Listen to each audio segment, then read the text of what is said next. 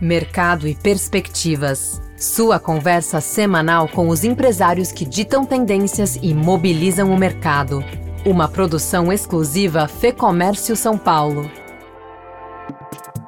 Bem-vindo ao Mercado e Perspectivas. Neste episódio, uma conversa com Tomás Abraão, CEO e fundador da Raízes, uma plataforma fundada em 2016 e que conecta produtores de alimentos orgânicos e consumidores finais a gente vê um outro olhar das pessoas para a comida, porque como a gente ficou mais em casa, a mesa virou um espaço de troca muito forte. Então a gente começa a pensar do que que a gente, de onde vem o que a gente come, o que que a gente está colocando para dentro do, seu, do nosso corpo, o que que é saudável de verdade.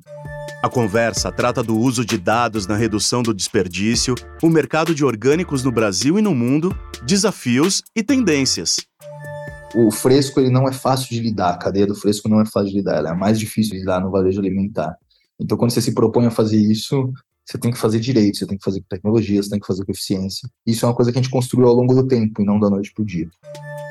Seguimos então com Tomás Abraão, CEO e fundador da Raízes, em mais este episódio do Mercado e Perspectivas. Tomás, obrigado pela conversa. Para quem ainda não conhece a empresa, fala um pouquinho sobre a Raízes para a gente. É uma empresa fundada em 16. Uns falam que é uma food tech, outros que é uma startup, outros que é um negócio social. queria ouvir de você quem que é a Raízes? Como que vocês estão estruturados hoje? Bom, a Raízes foi fundada em 2016, né? É difícil de definir se é só food tech ou só startup ou só climate tech. Hoje tem muitas nomenclaturas, né, para falar às vezes a mesma coisa. Mas a Raízes foi fundada com o propósito da gente entender de onde vem o que a gente come, de valorizar a agricultura familiar, de valorizar um processo de produção prioritariamente orgânico ou agroflorestal de conectar produtores com, com consumidores finais. Né? Então a gente começa em 2016 incentivando essa troca através do alimento, porque a gente entende que o alimento e a mesa também são espaços de troca. Né? E aí foi mudando muito ao longo do tempo, mas a gente vai crescendo, a gente na média triplica todo ano desde 2016. Hoje a gente está aí com mais de 180 funcionários na empresa. Então a gente está se estabelecendo como uma empresa muito forte de saudabilidade, de orgânicos e de padrão de consumo que quer transformar a cadeia de alimentos. Acho que o nosso sonho é esse. Assim, a gente entende que a cadeia de alimentos hoje ela não valoriza o pequeno produtor, ela gera muito desperdício na cadeia, coisa que a gente se propõe a reduzir drasticamente. É, a cadeia hoje desperdiça 33% na média, né? E hoje o processo da raiz desperdiça menos de 1%. Então a gente a gente tem essas propostas todas. Então ela é uma empresa muito fluida e que vai se construindo também com o tempo. Então é difícil definir e colocar num lugar, te respondendo assim. São quantos produtores, quantos consumidores hoje que estão conectados, Tomás? Cara, hoje a gente tem na base de produtores, está chegando, passou de mil produtores pelo Brasil todo, desde Amazônia, Nordeste, Sul do país e tudo mais, tem diversos polos. E do ponto de vista de consumidores, hoje a gente tem mais de 70 mil consumidores aí, prioritariamente em São Paulo. E aí, falando um pouquinho sobre formato, vocês trabalham tanto com programa de assinatura como um e-commerce, um e-commerce tradicional também, né? É, a gente tem os dois modelos. No nosso modelo, metade são assinantes e metade são as pessoas que compram que a gente chama de spot. Mas os assinantes, eles se comprometem com uma cesta sazonal, eles podem escolher é, quantidade de frutas, de legumes, de verduras, de temperos, podem adicionar ovo, queijo, pão, então resolver realmente a compra dele.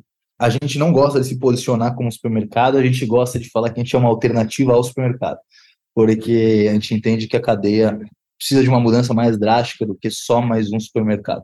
Então, mas a gente supre o lugar do supermercado nessa compra. Então, o assinante ele recebe toda semana de acordo com as restrições dele e de acordo com as preferências dele também que ele pode escolher.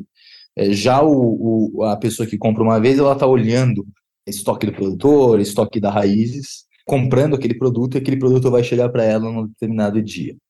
Legal. Como que está esse mercado eh, de orgânicos hoje, não só em relação à demanda, mas também aos produtores? Tem sido mais valorizado, olhando mais macro? Você vê uma crescente nesse período? Não, esse é um mercado que ele cresce na média 20 é, a 30% ao ano nos últimos anos, né? Então ele é um mercado que tem crescido muito, ainda é um mercado é, singelo, eu diria, perto do mercado de alimentos, né? Ele é um mercado aí com um tamanho de mercado bem, bem menor do que os de alimentos. Hoje, ele é 2% do mercado de alimentos só, total. mas ele é um mercado que tem uma crescente muito forte, isso mostra uma tendência, né? Eu acho que, é, principalmente quando a gente olha pós-pandemia, pós-pandemia não, a pandemia ainda não passou, né? É completamente, mas a fase mais aguda dela passou. A gente vê um outro olhar das pessoas para comida, porque como a gente ficou mais em casa, a mesa virou um espaço de troca muito forte. Então a gente começa a pensar do que que a gente, de onde vem o que a gente come, o que que a gente está colocando dentro do, seu, do nosso corpo, o que que é saudável de verdade, o que que não tem entrelinhas, né, ou letras pequenininhas no rótulo. Quem que valoriza esse produtor? Quem que valoriza essa cadeia? Qual que é o tipo de embalagem que a gente usa? Então eu acho que a pandemia ela florou um lado até de consciência, é uma semente, eu digo, dentro da gente, de olhar para o alimento não como uma coisa superficial, mas como uma coisa fundamental na nossa vida. Então eu vejo que isso é uma tendência forte. Ainda é um mercado que é, é, poderia ser maior, em outros mercados ele é muito maior.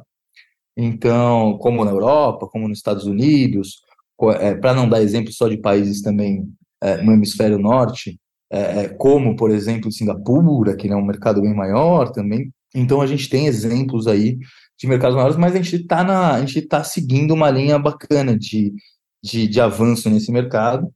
É, um pouco aquém do que a gente precisa na, como sociedade, na minha visão, mas é um mercado com uma linha crescente de 20% a 30% ao ano que é bem forte.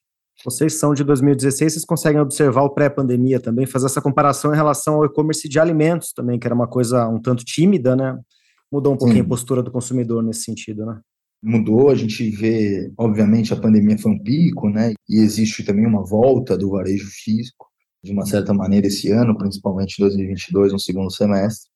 Mas quando a gente olha para o mercado, né, e até para a inflação, porque a inflação foi muito alta do ponto de vista de alimentos, né, e não retroagiu tanto que nem outros, outros produtos, o que de uma certa maneira valoriza um pouco a cadeia, os produtores, mas ao mesmo tempo dá menos acesso a uma parte grande da população a gente consegue entender que, que esse, é um, esse é um mercado que está crescendo muito, de novo, te falando isso, mas a gente não é um aventureiro dentro desse mercado, né? A gente já faz isso fazem seis anos. Não é que a gente teve uma ideia e falou, olha que lindo, os orgânicos. Então, acho que assim, tem toda uma filosofia por trás de como é produzido, de valorização do produtor.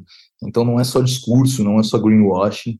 Hoje em dia, a gente tem muita oportunidade no mercado e também muitas empresas é, bacanas, legais, que vêm fazendo coisas muito sérias e muitas empresas também oportunistas do ponto de vista de greenwashing. Né? Então, ele é um mercado com holofote, mas eu acho que o consumidor também ele olha e sabe quem faz isso há bastante tempo, quem que está nessa pegada, quem que sabe fazer isso direito.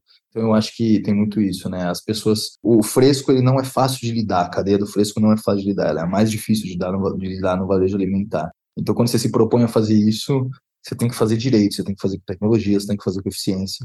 Isso é uma coisa que a gente construiu ao longo do tempo e não da noite para o dia. Mas eu queria entrar justamente nesse mérito com vocês, né, de estarem trabalhando com produtos perecíveis, né, e sendo que agilidade com certeza também é um desafio, a gente vê esse movimento dos e-commerces em acelerar cada vez mais. Como que vocês trabalham nessa frente, Tomás? Como que é? Como que dá para desenvolver essa multiplicidade de fornecedores, que eu acredito que seja um outro desafio também, vocês não compram de um, de dois, vocês comprando centenas, né? Como que vocês lidam com isso? A de fornecedores hoje, para a gente, a gente tem tecnologia proprietária, né? Então a gente ajuda o produtor do ponto de de semente, às vezes de crédito, de apoio de agrônomo, de planejamento de produção. Porque um dos grandes problemas do produtor é saber para quem ele vai escoar esse produto e a que preço, né? Então qual é a segurança que esse produtor tem quando ele planta isso.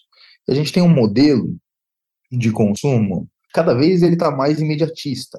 E isso, de uma certa maneira, óbvio que é bom para os consumidores e para a gente que está na cidade, mas para a cadeia, de uma certa maneira, ele é bem ruim, porque não é toda a época do ano que você teria morango. Não é toda, a cada hora na porta da sua casa. Mas, ao mesmo tempo, como que você atende essas tendências de mercado também e não se exclui com algumas utopias próprias nossas, né, sejam empresariais ou pessoais. Então, a gente, por exemplo, abriu a entrega em duas horas. Depois de falar tudo isso, assim, né, é, lidando até um pouco com a nossa modo startup de testar as coisas e tentar fazer as coisas, a gente abriu a nossa entrega em duas horas. A gente vê que é uma coisa que tem uma crescente bem forte, é, mas como lidar isso com um modelo que seja justo também para a cadeia, para o produtor, sem desperdício? E a gente tem conseguido fazer. Mas cada vez mais o mercado está indo para uma questão de acessibilidade rápida e imediata. E assim, é isso, a, a tecnologia vai promover isso, os consumidores vão querer isso. Agora a gente tem que entender como que a gente cria uma cadeia que suporte isso e seja saudável para todo mundo. Hoje, a maneira como é feito, a maioria né, dos mercados ou de distribuidores é eu compro, eu estoco em câmara fria, e aquele, às vezes, o consumidor está comendo um, um, limão que está meses em câmara fria. Aquele produto ele não está vivo, a gente tem que entender que o alimento ele, ele respira também, né? O alimento é uma questão viva, então assim, ele apodrece por conta disso, né? Então a maneira da gente alongar a vida do alimento é abaixando a respiração dele, como que a gente faz isso? Abaixa a temperatura dele, né? Então, o que, que é o alimento vivo de verdade? Né? Acho que esse é um questionamento, mas a gente lida com isso com grandes estoques, isso favorece perda, né? A gente, eu estou falando não a raízes, mas a gente como, como a gente está fazendo agora para a sociedade para de uma certa maneira, suprir esse, essa questão do imediatismo. Agora tem que encontrar maneiras de fazer isso respeitando a cadeia, respeitando o desperdício e o agricultor como um todo. E dá para fazer, a gente está conseguindo fazer, por exemplo, com estoques virtuais. Então, a gente tem, por exemplo, como a gente tem muitos produtores, chegam coisas aqui durante o dia todo, né? A gente tem um recebimento muito alto então a gente consegue direcionar. Então a gente tem, por exemplo, alface vindo de Biúna, alface vindo do interior do estado, alface vindo de, São Paulo, até tem produtores dentro de São Paulo, né? É, de agricultura urbana. Então eu acho que assim dá para fazer isso. Eu só acho que a melhor maneira não é estocar tudo, ter uma perda alta e atender o consumidor com um produto que não é não é necessariamente tão fresco. Já pensou frequentar o ambiente que reúne outros empresários e líderes de mercado? Um lugar de troca de ideias e de conhecimento, com ferramentas de negócios e informações exclusivas para quem empreende? Quer saber mais? Confira agora o lab.fecomércio.com.br. Falou de tendência, Tomás. Queria falar um pouquinho mais com você, centralizar isso numa pergunta. O que você enxerga como tendência alimentação saudável, claro, né? Acho que está um pouco no espírito do que a gente falou até agora, mas que mais que você enxerga como tendência aí no campo de vocês? Cara, eu acho que tem, tem várias. É difícil falar. De... Sempre quando eu, eu escuto a palavra saudável, eu me pergunto o que, que é saudável, né? O que, que a gente está falando. Eu acho que a gente tem que tomar cuidado com o que, que é saudável. Né? Acho que tem toda uma tendência de saudabilidade, mas eu acho que a gente tem que, tem que, tem que tomar cuidado, porque senão a gente corre risco de cair num campo comum onde tudo é saudável. E a gente já viu isso acontecendo com outros nomes, a gente já viu isso acontecendo com sustentabilidade nos últimos 20 anos, a gente já viu isso acontecendo com outros nomes. Então, a gente sempre faz a pergunta de o que é saudável de verdade, o que a gente está se propondo. Por exemplo, aqui na Raiz, para um produto entrar, existe um checklist de vários ingredientes ou de como ele é produzido que ele não pode entrar, caso ele seja produzido dessas maneiras. Então, a gente tem um checklist muito forte, mais de 100 de 100 itens que não podem entrar, dependendo da maneira de produção ou de produtos que eles têm dentro, né? E aí, mas te respondendo a pergunta da tendência, assim, no nosso campo, assim, eu vejo que tem várias. Eu acho que, assim, a, a, a solução que a gente precisa, porque a gente tem um problema claro hoje, né? alguns problemas claros, mas no campo de alimentos, a gente tem três problemas muito graves, que é, é a maneira que a gente produz e o, o preço que isso chega para a população, principalmente a população de base. Então, isso acaba dificultando o acesso a alimento fresco, muitas vezes, ou tem uma questão também de dificulta o acesso do alimento e também tem uma questão de conscientização do que, do que é saudável, do que a gente come, do que a gente coloca no corpo. Acho que a segunda questão que a gente tem que colocar é a fome, que é uma questão latente no nosso país e no mundo, e isso não tem a ver com a maneira de produção. Isso não tem a ver a maioria do alimento no mundo é produzido de uma maneira monocultura, né, é extensiva, que não é bacana nem, nem para o solo, nem para o ambiente e nem para a gente, pela questão de agroquímicos. Mas hoje a gente produz comida, para se ter uma ideia, para muito mais do que a população mundial, que hoje chegou em quase 8 bi, passou um pouquinho de 8 bi, se eu não me lembro. É, a gente produz comida para 11 bi, tá? Mas a gente desperdiça 33%. Então o problema está em como que a gente produz, em como que a gente movimenta essa comida, e não a fome ela não existe por falta de alimento. A fome ela existe por uma, uma, uma questão, um problema nosso que a gente tem com a sociedade. Tanto com as questões de padrão de consumo, que eu já te falei, que induzem de uma certa maneira a indústria, a maneira de a gente comercializar, quanto quando você olha para acesso, para preço, para outras coisas. E aí tem uma questão de renda também atrelada. A gente precisa falar, a gente precisa falar de acesso e maneira de produção, a gente precisa falar de fome, a gente precisa falar de desperdício quando a gente olha para o futuro. E isso tem que determinar para onde a gente vai, né? E a sociedade ela tem ido a passos relativamente bacanas, mas ainda não a passos largos que a gente precisa no caminho da mudança, tá? Então, quando eu olho para a tendência, eu olho para tendências principalmente o que, que vai reduzir a fome? Acesso, muitas vezes preço. Quando você fala de preço, tem uma, uma certa tem um certo balanço aí, porque se o preço é muito baixo para as pessoas comprarem, a gente está falando que o preço vai ser baixo para o agricultor. Então, como que fica a renda desse agricultor? Então, na realidade, o problema está na renda das pessoas e não do preço do alimento. Então, é, é, a gente começa a entender é, é esses pontos. Então, tendências principalmente que olhem para acessibilidade, para rastreabilidade, para crédito, eu acredito, rastreabilidade e crédito, é, e de uma, que nem a gente já falou do que é saudável de verdade, mas que, que mudem a cadeia e a maneira de informação da cadeia, por exemplo, a gente se propõe a trabalhar a cadeia com dados. Então a gente pega todos os dados que a gente tem e entende, porra, quanto que esse agricultor precisa produzir de banana para daqui a 12 meses. Isso é mudar a cadeia através de dados. Né? Não é a gente inventar um, uma, uma tecnologia que às vezes o mundo não precisa. Às vezes o que o mundo precisa é um pouco de tecnologia que realmente simplifique, não complexifique mais a cadeia. Então hoje a gente tem um problema de eficiência nessa cadeia de alimentos então, acho que as tendências vão nesse padrão, cara, principalmente de eficiência, que eu digo não só operacional, tá? Eu não estou falando de eficiência do ponto de vista produtivo, eu estou falando de eficiência de troca de informação, estou falando do que como que a gente desperdiça menos, eu estou falando como que a gente deixa o, o alimento mais acessível para populações que estão fragilizadas é, do ponto de vista social e por isso que a gente vê fome hoje em mais de 800 milhões de pessoas no mundo. Então, assim, tem problemas muito graves que podem ser resolvidos nessa cadeia, e eu acho que as tendências vão nessa, nessa direção. E normalmente elas estão ligadas é, principalmente a, a, a, dados, a rastreabilidade e a eficiência da cadeia como um todo. Muito legal. Então, mas para encerrar aqui, falar um pouquinho de previsão de vocês, da Raízes para 23, aí, como que está o olhar de vocês para os próximos meses aí, mudanças que vêm pela frente? Cara, eu acho que a gente está com um olhar bem positivo do ponto de vista de raízes. A gente é uma empresa bem saudável do ponto de vista financeiro também, né? É óbvio que tem dificuldades. Quando a gente olha, a gente está olhando muito para ampliação da rede de produtores, ampliação de portfólio do consumidor, o que, que o consumidor realmente quer, quais são as tipologias de consumidor que consomem raízes e como a gente amplia elas. Então a gente, por exemplo, fez um projeto muito bacana com a prefeitura de São Paulo, que a gente entregou mais de 20 mil cestas em comunidade. Então a gente está olhando para diferentes tipos de acesso e como que a gente não perde a nossa essência, né? Porque é muito fácil. A gente tem que dar alguns passos atrás, às vezes, de caminhos que a gente erra mesmo, e acho que a gente, em 2022, teve vários acertos e vários erros, mas a gente está olhando com um momento muito positivo de aprender com esses erros e uma oportunidade grande de crescimento mais uma vez, né? Então, a gente enxerga dessa maneira. Eu acho que do ponto de vista macro, a gente tem um olhar um pouco mais pessimista por conta da taxa de juros, seja aqui ou seja nos Estados Unidos, principalmente. A gente entende que a inflação, por mais que ela esteja retraindo, ela vai ter impactos agora subsequentes, principalmente no primeiro trimestre.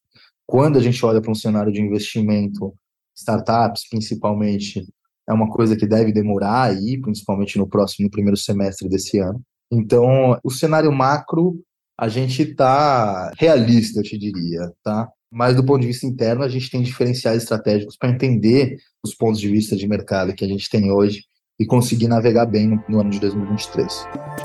Essa foi a conversa com Tomás Abraão, CEO e fundador da Raízes. Eu sou Marcelo Pacheco. A entrevista e roteiro deste episódio são de Fernando Saco e a edição do estúdio Johnny Days. Obrigado pela sua companhia e até o próximo episódio. Informação e análises inéditas. Mobilização empresarial. Ferramentas de negócios exclusivas. Tudo isso você encontra no lab.fecomércio.com.br. Acesse agora e confira.